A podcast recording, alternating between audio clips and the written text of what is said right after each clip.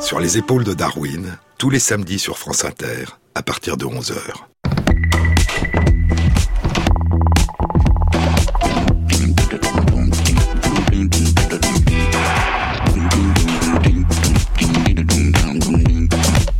Bonjour à tous. Sur les épaules de Darwin, sur les épaules des géants.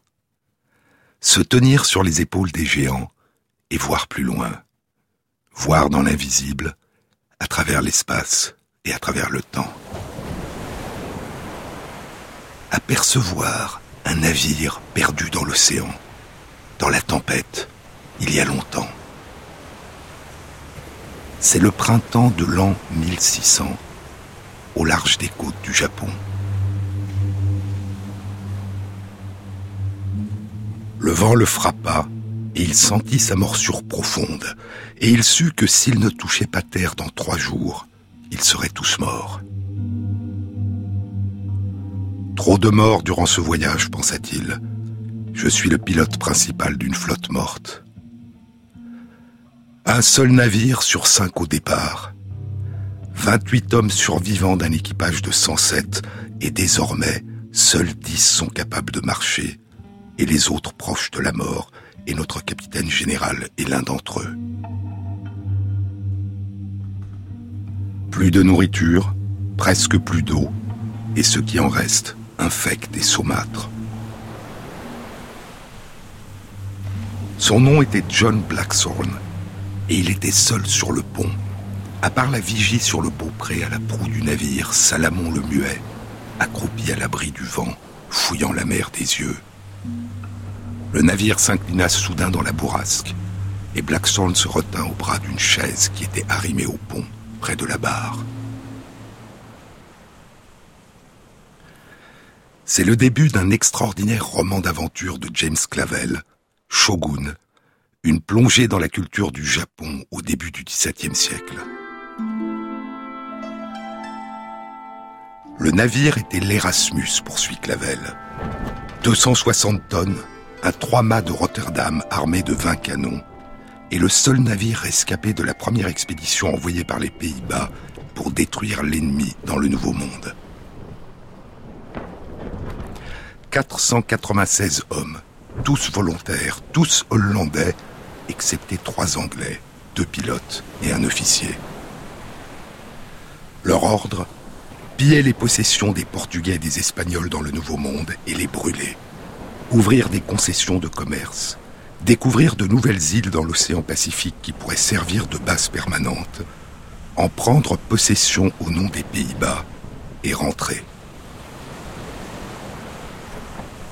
Il y a plus de tempêtes encore à venir, se dit Blackthorn, et plus de récifs, et plus de hauts fond. Une mer inconnue. Je me suis battu contre la mer toute ma vie, et j'ai toujours gagné je gagnerai toujours. Premier pilote anglais à traverser le détroit de Magellan. Oui, le premier. Et premier anglais à naviguer dans ces mers d'Asie. Tant de titres de premier, oui, et tant de morts pour les obtenir. Peut-être qu'il n'y a pas de Japon, murmura soudain Hendrik. C'est une maudite légende. Il existe, répondit Blackthorn, entre 30 et 40 degrés de latitude nord. Maintenant, tais-toi ou descends. Il y a la mort en bas, pilote, murmura Hendrik. il tourna les yeux, portant son regard vers l'avant.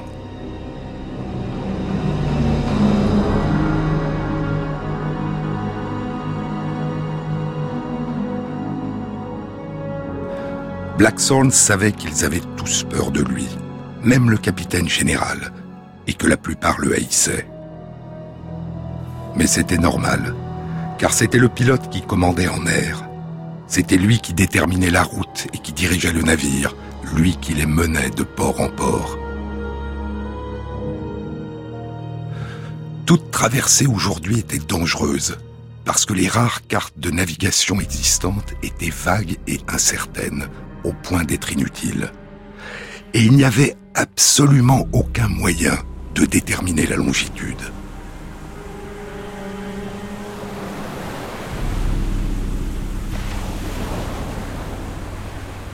Hors de vue de la Terre, tu es toujours perdu, mon garçon. Son vieux maître, Caradox, s'était interrompu et avait tristement penché la tête vers lui, comme toujours. Tu es perdu, mon garçon, sauf si Sauf si tu as un routier, avait crié joyeux Blackthorn, sachant qu'il avait bien appris sa leçon. Il avait treize ans alors, et cela faisait un an déjà qu'il était en apprentissage chez Alban Caradoc, pilote et charpentier naval, qui était devenu pour lui le père qu'il avait perdu, qui ne l'avait jamais frappé, mais qui lui avait appris à lui et aux autres garçons les secrets de la construction des navires et les secrets de la mer. Un routier était un petit livre qui contenait les observations détaillées d'un pilote qui avait été là-bas avant. Il contenait la voie à suivre pour naviguer à la boussole entre les ports et les caps, les promontoires et les couloirs maritimes. Il décrivait les sondages et les profondeurs, et les couleurs des eaux, et la nature des fonds marins. Il consignait le comment nous sommes arrivés là, et comment nous en sommes revenus? Combien de jours a hissé une voile particulière? La direction du vent quand il soufflait et d'où il soufflait? À quel courant s'attendre et venant d'où? Les périodes de tempête et les périodes de bon vent? Où réparer la carène du navire et où mouiller, et où il y avait des amis et où des ennemis, où les bancs de sable, les récifs, les marais, les havres? Au mieux, tout ce qui était nécessaire pour une traversée en sécurité. Les Anglais, les Hollandais et les Français avaient des routiers pour leurs propres eaux mais les mers du reste du monde n'avaient été parcourues que par des capitaines portugais et espagnols, et ces deux pays avaient décidé que tous les routiers étaient secrets. Les routiers qui révélaient les voies maritimes vers le Nouveau Monde, ou les mystères du détroit de Magellan ou du cap de Bonne-Espérance, deux découvertes portugaises, et à partir de là, les voies maritimes vers l'Asie, étaient gardés comme des trésors nationaux par les Portugais et les Espagnols et étaient recherchés avec une égale férocité par leurs ennemis hollandais et anglais. Mais un routier n'était jamais aussi bon que le pilote qu'il avait écrit, que celui qu'il avait recopié, que le très rare imprimeur qu'il avait imprimé ou que l'érudit qu'il avait traduit. Et pour cette raison, un routier pouvait contenir des erreurs. Un pilote ne pouvait jamais savoir avec certitude avant d'avoir été là-bas, lui-même, au moins une fois. À combien de jours était-il de chez eux? Un an, onze mois et deux jours. La dernière côte, le Chili. Et depuis, 133 jours à travers l'océan dans lequel Magellan avait pour la première fois navigué 80 ans plus tôt l'océan appelé Pacifique. Il se leva. Plus tard, le sable finit de s'écouler dans le sablier. Il le retourna et sonna la cloche du navire.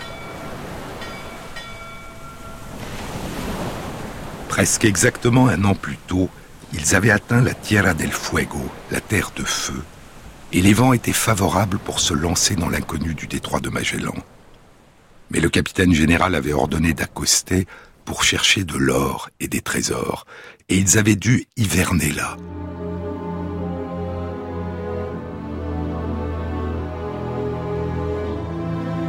Quatre mois s'étaient écoulés avant qu'ils puissent prendre la mer. 156 hommes étaient morts de faim ou de froid. Puis les terribles tempêtes dans le détroit avaient éparpillé la flotte. L'Erasmus était le seul navire qui avait atteint le point de rendez-vous au large du Chili.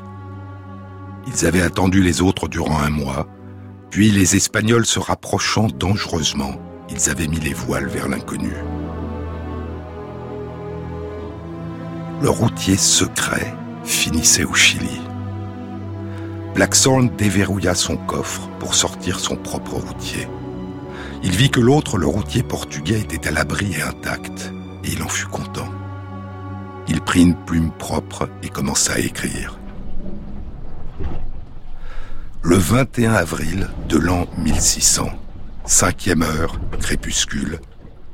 133e jour depuis l'île de Santa Maria, Chili, sur le 32e degré de latitude nord. Mer encore haute et vent puissant, même voilure. La couleur de la mer est gris-vert et sans fond. Nous sommes toujours contre le vent, dans la direction nord-nord-ouest, avançant rapidement de 6000 durant l'heure qui vient de s'écouler.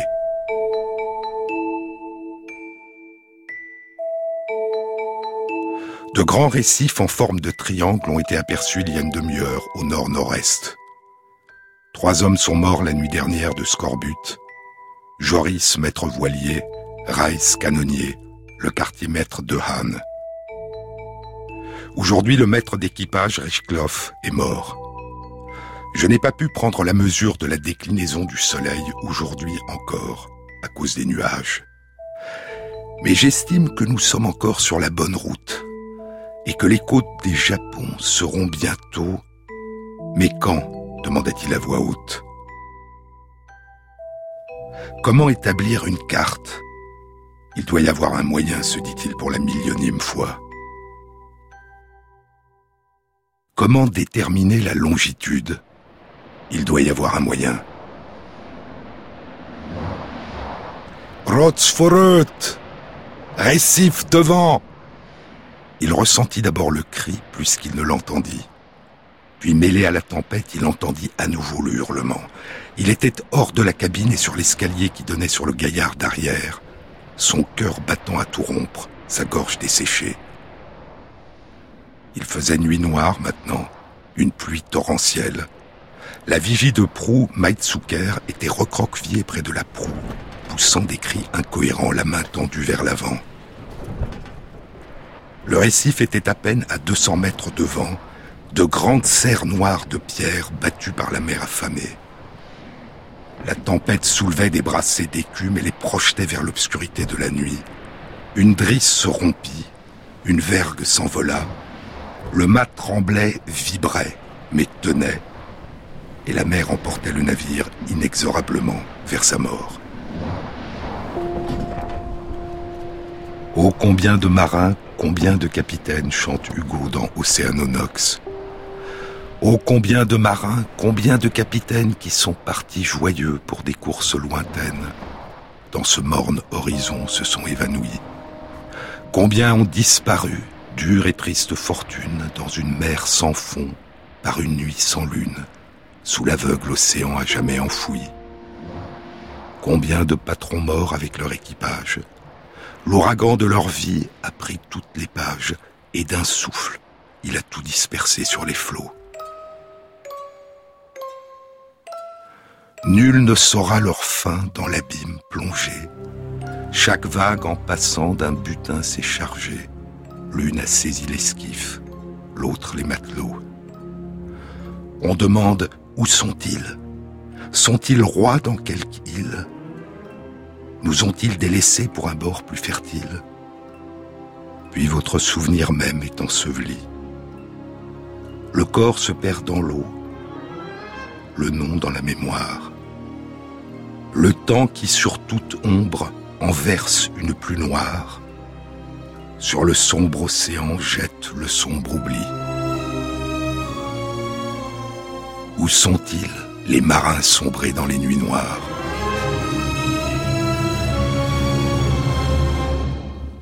À la fin du prologue de Shogun, John Blackthorne et son équipage ont survécu.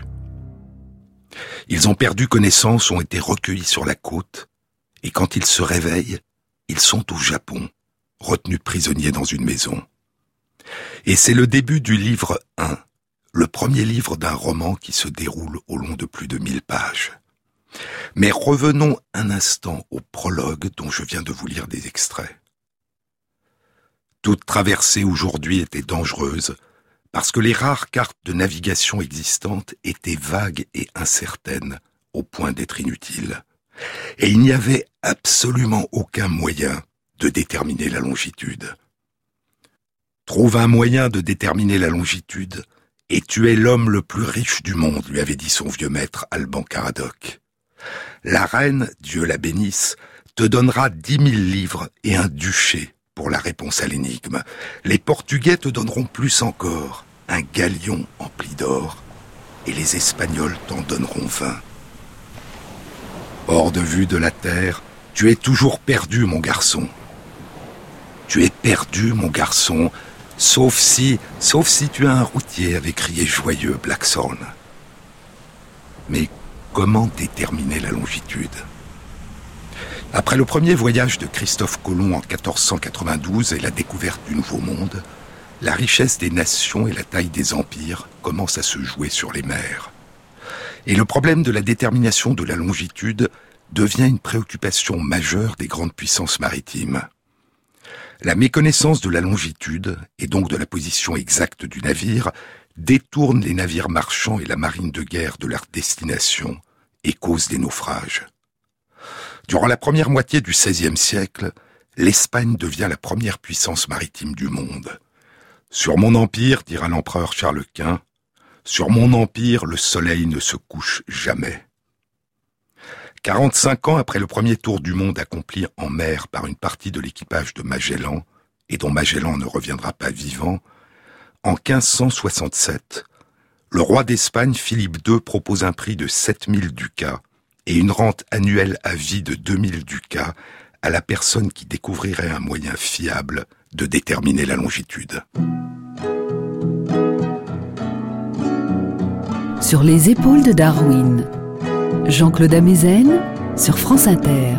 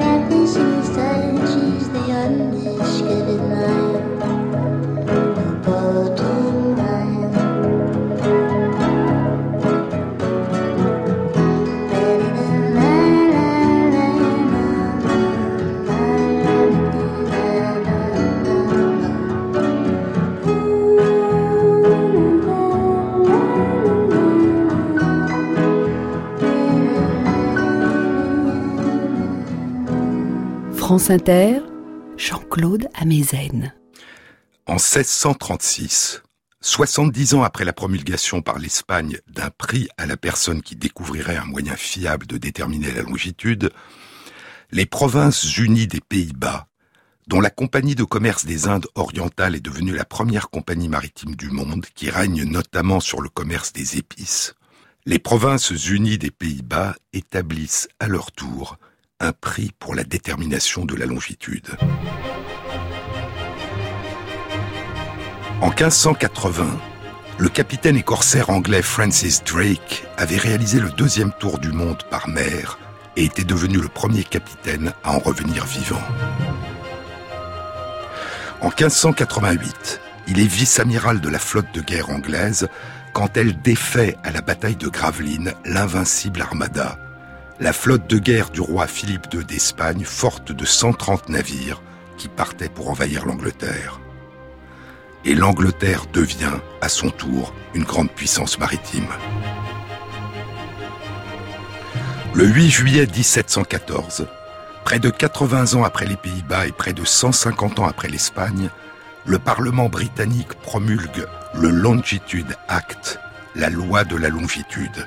Il établit un jury le comité de la longitude, dont la mission est de décerner un prix à la personne qui permettra de résoudre le problème scientifique de la détermination de la longitude. Il y a trois prix en fonction du degré de précision de la mesure de la longitude qui serait découvert. Le premier prix est de 20 000 livres, l'équivalent aujourd'hui de plusieurs millions d'euros.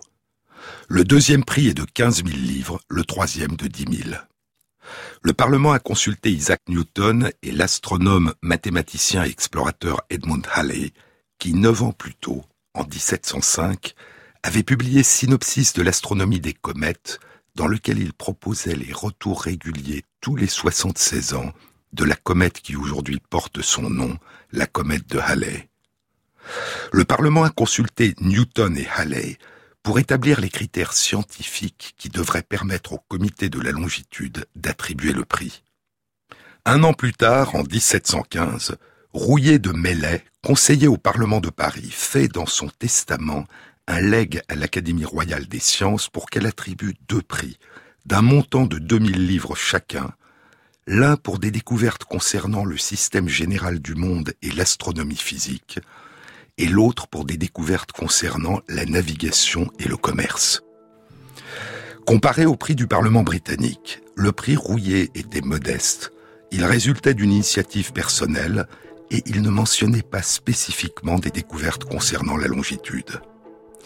Mais pourquoi était-il si difficile de déterminer la longitude et de quoi s'agissait-il?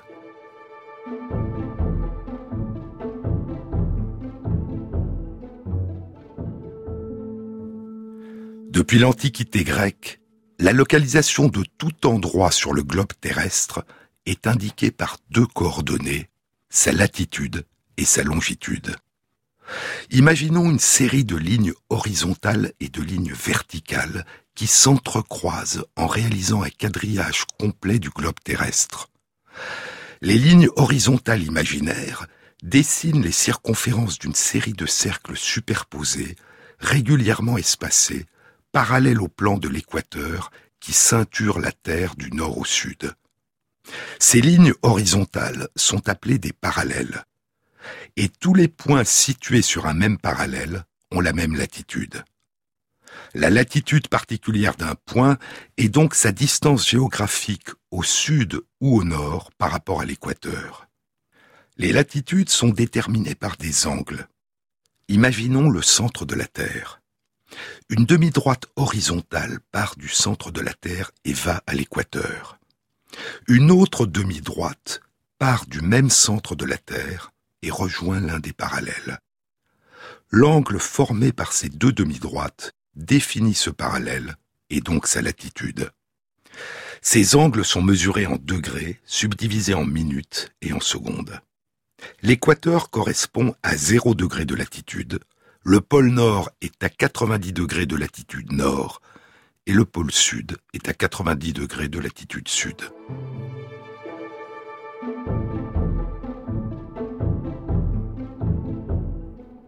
En ce qui concerne la longitude, imaginons une série de lignes verticales qui forment une série de demi-cercles verticaux qui partent du pôle Nord, coupent l'équateur à angle droit et se rejoignent au pôle sud. Ces lignes verticales se succèdent tout autour de la Terre, d'est en ouest.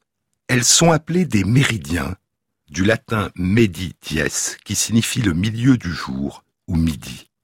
Parce que à midi, en chaque point d'un même méridien, le soleil est au plus haut dans le ciel. Tous les points situés sur un même méridien ont la même longitude. Ils sont tous à la même heure. Les longitudes, comme les latitudes, sont déterminées par des angles. Imaginons à nouveau le centre de la Terre et le plan horizontal qui découpe la Terre en deux moitiés égales autour de l'équateur, la moitié nord en haut, la moitié sud en bas. Une demi-droite part du centre de la Terre et va, au long de ce plan horizontal, rejoindre un méridien de référence. Une autre demi-droite part du même centre de la Terre, au long du même plan horizontal, et va à l'est ou à l'ouest rejoindre un autre méridien. L'angle formé par ces deux demi-droites définit la position du méridien à l'est ou à l'ouest du méridien de référence, et donc la longitude. Une longitude indique donc la position géographique d'un point à l'est ou à l'ouest d'un méridien particulier, un méridien de référence. Et en déterminant la latitude et la longitude d'un point, on peut le localiser précisément sur la Terre.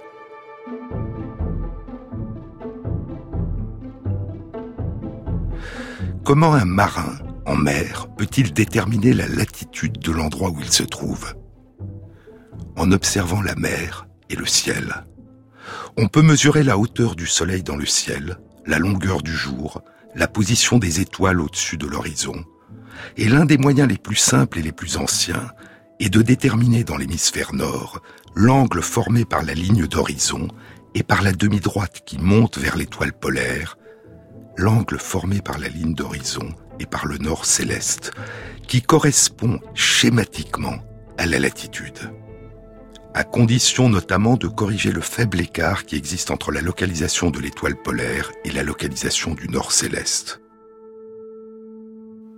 Dans l'hémisphère sud, la direction du sud céleste est déduite à partir de la distance entre des étoiles de la constellation de la Croix du Sud. Il faut, bien sûr, que les nuages n'obscurcissent pas le ciel,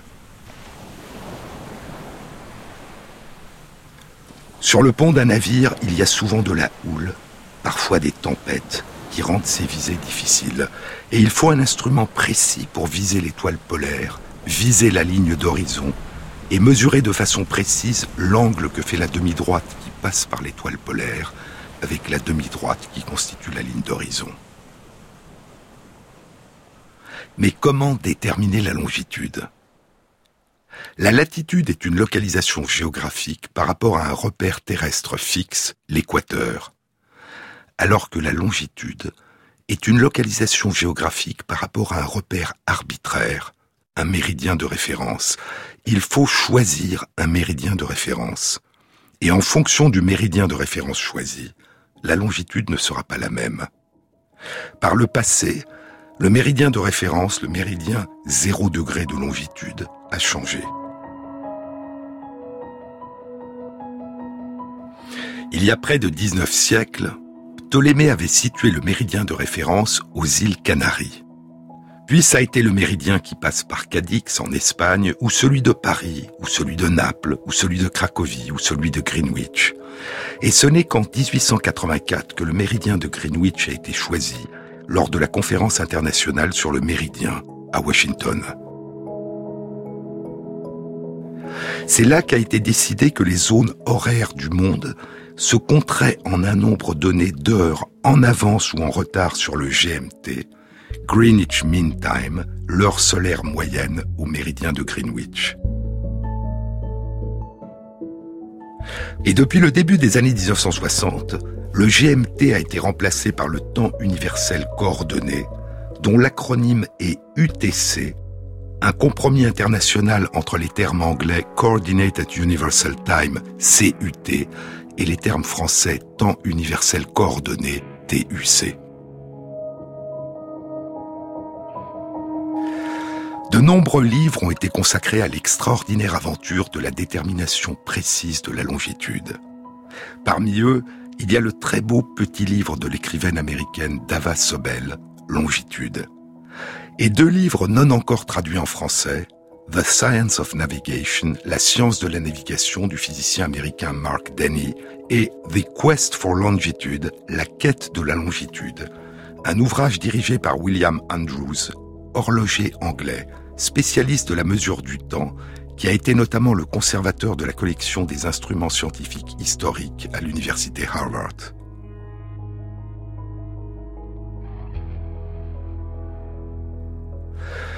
Il y a deux façons très différentes de mesurer la longitude. L'une est d'avoir pu mesurer un espace, une distance, la distance qui sépare le méridien où l'on se trouve du méridien de référence.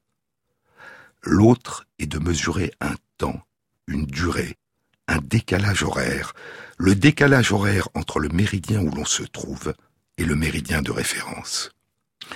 La Terre tourne autour de son axe d'ouest en est, par rapport au Soleil. Et donc, si un lieu est situé à l'est du méridien de référence, plus il est situé à l'est, et plus il y sera tard par rapport à l'heure du méridien de référence. Si un lieu est situé à l'ouest du méridien de référence, plus il est situé à l'ouest et plus il y sera tôt par rapport à l'heure du méridien de référence. Un marin est en train de naviguer sur la mer Méditerranée. Avant de s'embarquer, il a réglé sa montre sur l'heure du méridien de Greenwich. Il voit le soleil se lever et sa montre lui indique qu'à Greenwich, il est 7h20 minutes. Il consulte une table qui lui indique que ce jour de l'année, le lever de soleil à Greenwich a lieu à 6 heures du matin. Son navire est donc en avance d'une heure et vingt minutes sur l'heure du méridien de Greenwich. La Terre accomplit un tour complet autour de son axe, un tour de 360 degrés en 24 heures. C'est-à-dire 15 degrés par heure, et c'est ainsi que sont définis les 24 méridiens. Chacun est éloigné du suivant de 15 degrés de longitude par heure. Une heure et 20 minutes d'avance par rapport au méridien de Greenwich correspond donc à une avance d'une heure et un tiers.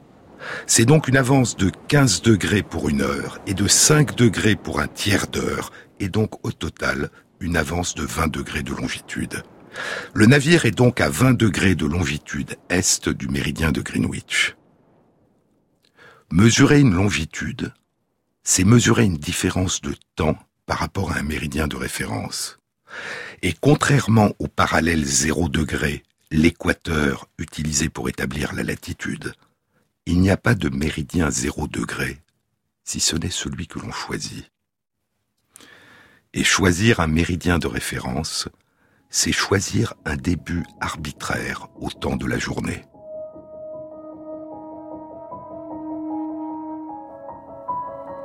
Je me trouve sur le premier méridien du monde, dit Dava Sobel.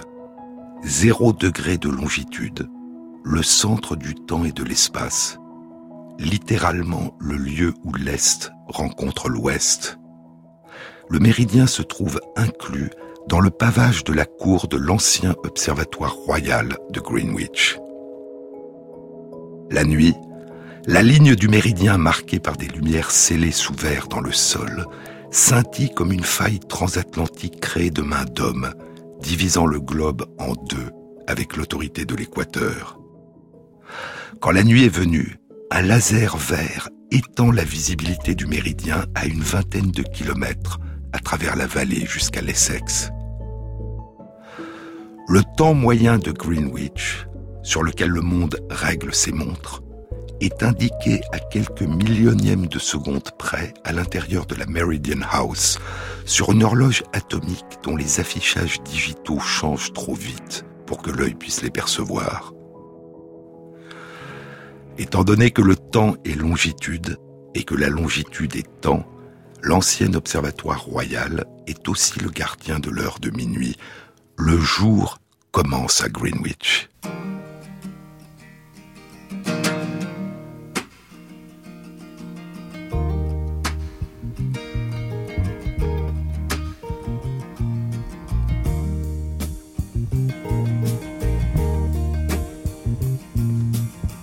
We were born before the wind, also younger than the sun.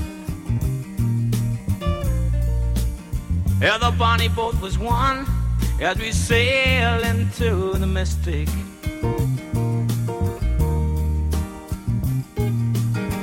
Oh, I can now hear the sailors cry. Smell the sea and feel the sky. Let your soul and spirit fly into the mystic.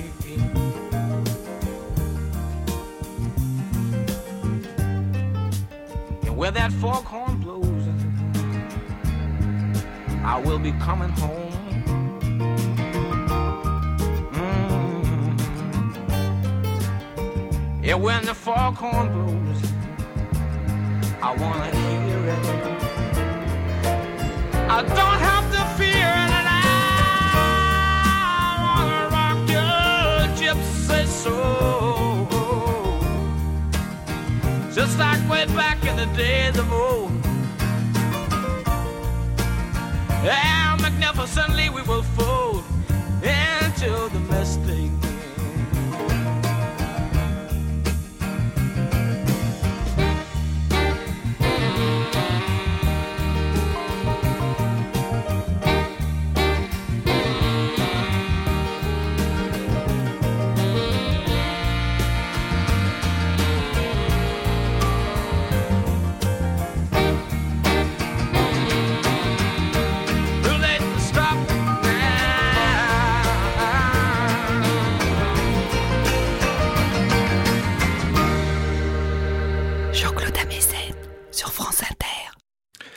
Mesure d'un décalage horaire ne suffit pas par elle-même à révéler une distance.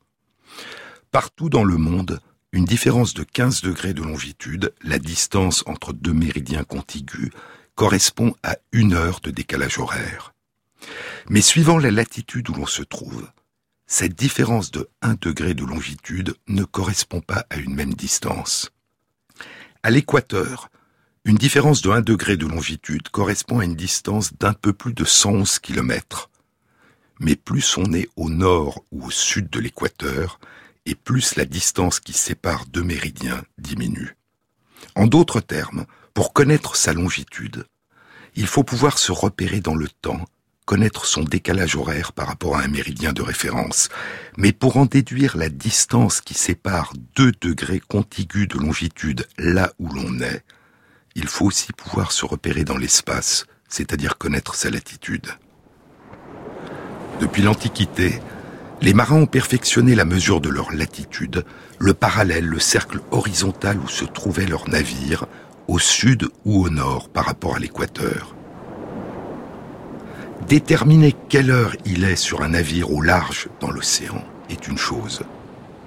Mais comment savoir quelle heure il est au même moment à Greenwich ou à Paris ou à Cadix par exemple L'un des moyens pourrait être de regarder le ciel et de déterminer la position respective des astres et d'avoir à bord du navire une table qui indique quelle heure il est au même moment quand les astres ont la même position en un point de référence à l'Observatoire royal de Greenwich ou à l'Observatoire de Paris ou à Cadix. Et l'un des premiers à avoir proposé d'utiliser une telle horloge céleste, un siècle après l'astronome Johannes Werner, a été Galilée.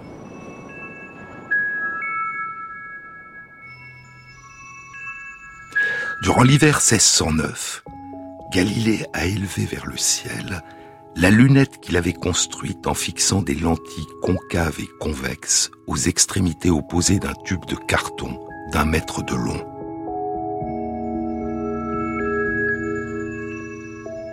Il a pointé sa lunette vers la Lune, vers Vénus, vers Jupiter, vers le Soleil, vers les étoiles, et il a voyagé immobile à leur rencontre. Il a déchiré le voile de merveilleuse harmonie et d'éternelle régularité dont Aristote et Ptolémée avaient jusque-là habillé l'univers. Il a révélé que les corps célestes, la lune et le soleil, ne sont ni inaltérables ni parfaits. Leur surface, comme la surface de notre Terre, est faite d'irrégularités, d'accidents, de bouleversements. Et le Soleil, dit Galilée, présente lui aussi des irrégularités, des taches.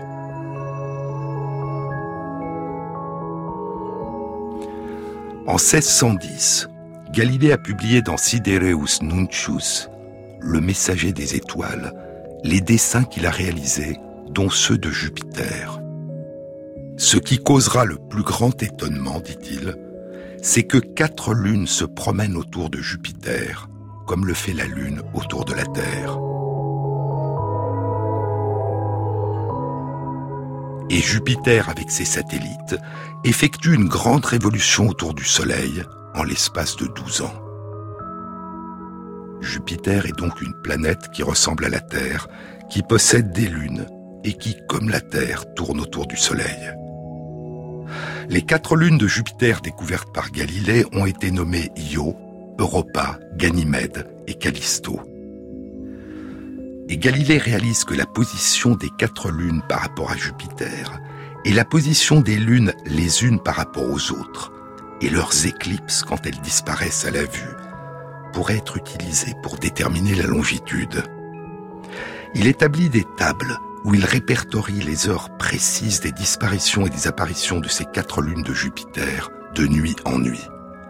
Des tables que les marins pourraient utiliser à bord de leur navire pour déterminer quelle heure il est à Padoue, en Italie, au moment où ils observent ces configurations.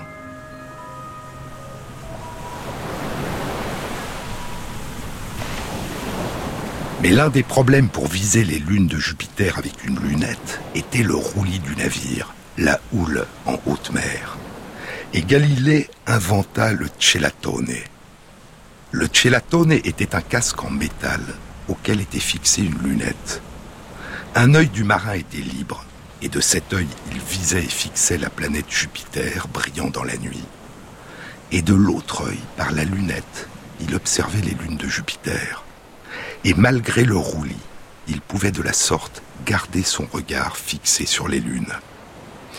Galilée pensa que sa découverte lui permettrait de gagner le prix de la longitude, institué par Philippe II d'Espagne plus de 40 ans plus tôt, en 1567. Mais il s'écoulerait encore plus de 150 ans après la découverte de Galilée, avant qu'une succession de grands astronomes, dont Jean-Dominique Cassini, Edmund Halley et finalement Neville Maskelyne, établissent des tables de la course de la Lune à travers le ciel qu'on appellera des lunaires, qui soient suffisamment précises pour permettre aux marins, en mesurant la position de la Lune et des astres en mer au-dessus du navire à une heure donnée, de connaître l'heure à laquelle la Lune et les astres avaient la même position sur un méridien de référence, par exemple Greenwich, et d'en déduire ainsi la longitude précise à laquelle se situait leur navire. L'un des moyens de déterminer la longitude a donc été de répertorier les battements des horloges célestes au long de l'année, à un endroit précis, Greenwich par exemple, et de les capturer dans des tables que les marins pouvaient apporter à bord de leur navire. L'autre moyen a été de capturer le temps à un endroit précis, de fabriquer des horloges, des chronomètres, qui permettrait de conserver l'heure d'un méridien de référence, par exemple celui de Greenwich, à bord du navire. Ce moyen avait été proposé pour la première fois, au milieu du XVIe siècle, par le mathématicien et cartographe hollandais Rema Frisius. Newton avait considéré qu'il serait impossible de construire une horloge suffisamment robuste et précise pour continuer à être à l'heure à bord d'un navire, en résistant aux roulis, aux tempêtes, aux changements de pression atmosphérique, aux changements de température, au grand froid et aux grandes chaleurs, et à l'humidité et à la sécheresse. Mais en 1730, un charpentier anglais devenu horloger, John Harrison, décide de relever le défi.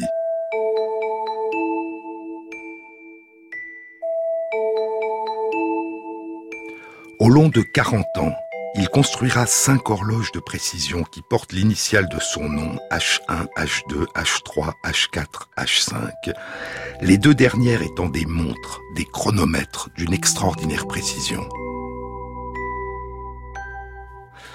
Et en 1773, après plus de dix ans de réticence du comité de la longitude, John Harrison, à l'âge de 80 ans, finit, grâce à une intervention du roi George III, par obtenir le prix de la longitude qui avait été établi en 1714 par le Longitude Act du Parlement anglais. En 1772, le capitaine James Cook avait emporté à bord de son navire pour son second tour du monde une copie du chronomètre H4, le chronomètre K1 réalisé par l'horloger Larcum Kendall. Et à son retour trois ans plus tard, en 1775, le capitaine Cook en vanta les mérites et la très grande utilité pour déterminer la longitude.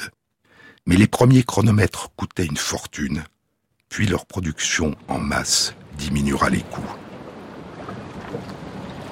Un demi-siècle après le retour de Cook de son second tour du monde, le 27 décembre 1831, un trois-mâts de 27 mètres et demi de long armé de dix canons avec 73 hommes à bord, prend la mer pour un voyage autour du monde qui durera près de cinq ans.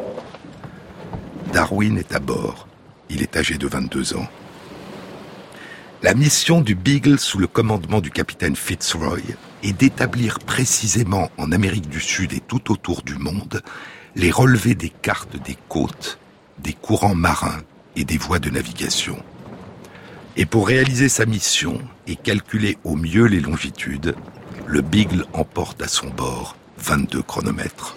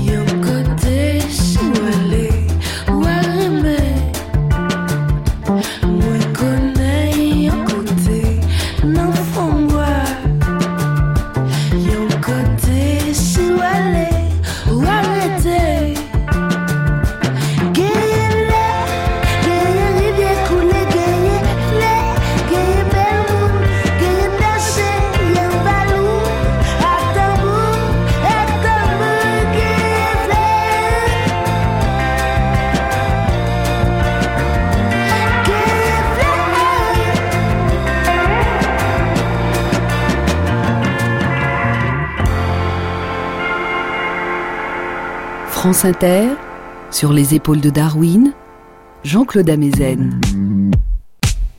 Parmi les nombreuses inventions de John Harrison qui ont donné à ces montres leur très grande précision, il y en a une qui leur permet de résister aux changements de température, de compenser les changements de température. Les métaux se dilatent et s'allongent quand la température s'élève, et se contractent et raccourcissent quand la température baisse. Et c'était le cas des balanciers métalliques des horloges. Quand il faisait chaud, ils s'allongeaient et l'horloge ralentissait.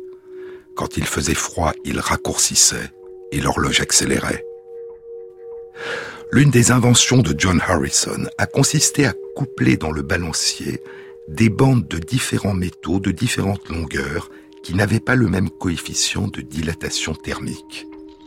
Le zinc a un coefficient de dilatation thermique plus élevé que le fer. Pour une même augmentation de température, le zinc se dilatera plus et donc s'allongera plus que le fer. Harrison utilisera non pas le zinc, mais le laiton, un alliage de cuivre et de zinc. Et en articulant une série de tiges, des tiges plus courtes en laiton et des tiges plus longues en acier, de telle façon que l'effet de leur allongement respectif sur la longueur du balancier se compense et s'annule, Harrison inventa un moyen de compenser les effets des changements de température, et il adapta ensuite cette invention à ses montres sans balancier. Mais Harrison ne savait pas que cette propriété, compenser les changements de température, était l'une des remarquables propriétés des horloges biologiques circadiennes qui battait les heures au long de 24 heures dans toutes les cellules de son corps. L'une des propriétés universelles des horloges circadiennes dans tous les êtres vivants depuis des temps immémoriaux est d'être insensible aux variations de température. Et cette propriété a été découverte avant même la découverte des horloges biologiques par l'étude des rythmes circadiens de la régularité des rythmes biologiques au long de 24 heures des êtres vivants. En 1932, le chercheur allemand Otto Wahl observe que les rythmes circadiens des abeilles ne sont pas modifiés par la température. En 1948, d'autres chercheurs rapportent qu'il en est de même pour certains crabes, les crabes violonistes, ou K. En 1954, le biologiste anglais Colin Pittendry publie une étude qui décrit très précisément les rythmes circadiens de la drosophile. La drosophile, du grec drossos, la rosée, et philéo, aimer, la petite mouche qui aime la rosée. Et la drosophile éclot à l'aube, quand la rosée du matin est présente, et l'étude indiquait que ce moment de son éclosion ne varie pas, quelle que soit la température. Deux ans plus tard, en 1956, Colin Pittendry publie une autre étude qui indique que le rythme circadien d'un organisme unicellulaire, un protiste, Euglena gracilis, n'est pas modifié par les changements de température. La quasi-totalité des réactions biologiques qui ont lieu à l'intérieur des cellules et des corps s'accélèrent quand la température augmente et ralentissent quand la température diminue. À titre d'exemple, la vitesse des réactions chimiques que réalisent la plupart des enzymes double en moyenne pour chaque élévation de la température de 10 degrés Celsius, jusqu'à certaines limites de température maximale et minimale où les réactions s'interrompent. Mais les horloges biologiques internes sont une exception. Elles n'accélèrent pas le rythme de leurs oscillations quand la température interne des cellules et du corps augmente, et elle ne diminue pas ce rythme quand la température interne diminue. Durant les années 1950, il sera proposé que les enzymes impliquées dans ces horloges biologiques doivent être insensibles à la température. Mais cela paraissait peu probable. Et l'idée qui a commencé à se propager était que les réactions impliquées dans l'insensibilité des battements de l'horloge biologique au changement de température devaient être des processus dynamiques de compensation. Mais quels pouvaient être les mécanismes qui pouvaient permettre cette compensation de la température? Russell Foster est professeur de neurosciences circadiennes à l'université d'Oxford en Grande-Bretagne. Il est l'un des découvreurs de l'horloge circadienne centrale située dans le cerveau, l'horloge des noyaux suprachiasmatiques de l'hypothalamus dont je vous ai parlé. Avec Léon Kreitzmann, il a écrit un livre qui fait la synthèse des découvertes concernant les horloges circadiennes, qui a été publié en mars 2017 et n'est pas encore traduit en français, Circadian Rhythms, A Very Short Introduction, les rythmes circadiens, une très brève introduction. Bien que nous sachions que les horloges circadiennes ont la capacité de compenser les changements de température et que ce phénomène est conservé dans toutes les espèces, nous ne savons pas bien comment cela est réalisé, écrivent Russell Foster et Léon Kreitzmann.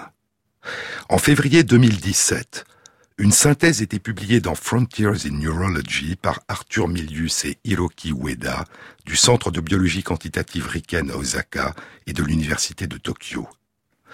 La conclusion de la synthèse était que nous n'avons toujours pas de compréhension claire des mécanismes responsables de la compensation de température des horloges circadiennes. Mais il y a un mois, en septembre 2017, une étude animée par Hiroki Ueda et publiée dans Molecular Cell apportait une première réponse. L'étude montrait comment une augmentation de l'activité d'une enzyme induite par une augmentation de la température peut être compensé par une diminution de la capacité de l'enzyme à fixer la molécule que la réaction va transformer. Très schématiquement, lorsque la température s'élève, la réaction enzymatique devient plus rapide, mais la quantité de produits transformés par la réaction devient plus faible. Et le résultat de la réaction enzymatique, la quantité de produits transformés demeure la même. C'est un mécanisme qui ressemble étrangement au procédé que John Harrison avait imaginé pour permettre à son chronomètre de compenser les changements de température en faisant travailler ensemble de façon antagoniste des tiges de laiton et des tiges d'acier. Et ainsi, sans le savoir, John Harrison avait réinventé sous une autre forme un processus qui opérait en lui et au cœur du vivant depuis la nuit des temps. Une annonce. La prochaine rencontre transdisciplinaire du Centre d'études du vivant, dans la série Les battements du temps, aura lieu à Paris le mardi 12 mars à 19h. Elle sera animée par Thomas Lecuy, qui occupe la chaire dynamique du vivant au Collège de France. Elle aura pour thème Le temps et le vivant. Vous trouverez tous les renseignements concernant cette rencontre sur la page de l'émission Sur les épaules de Darwin, sur le site franceinter.fr.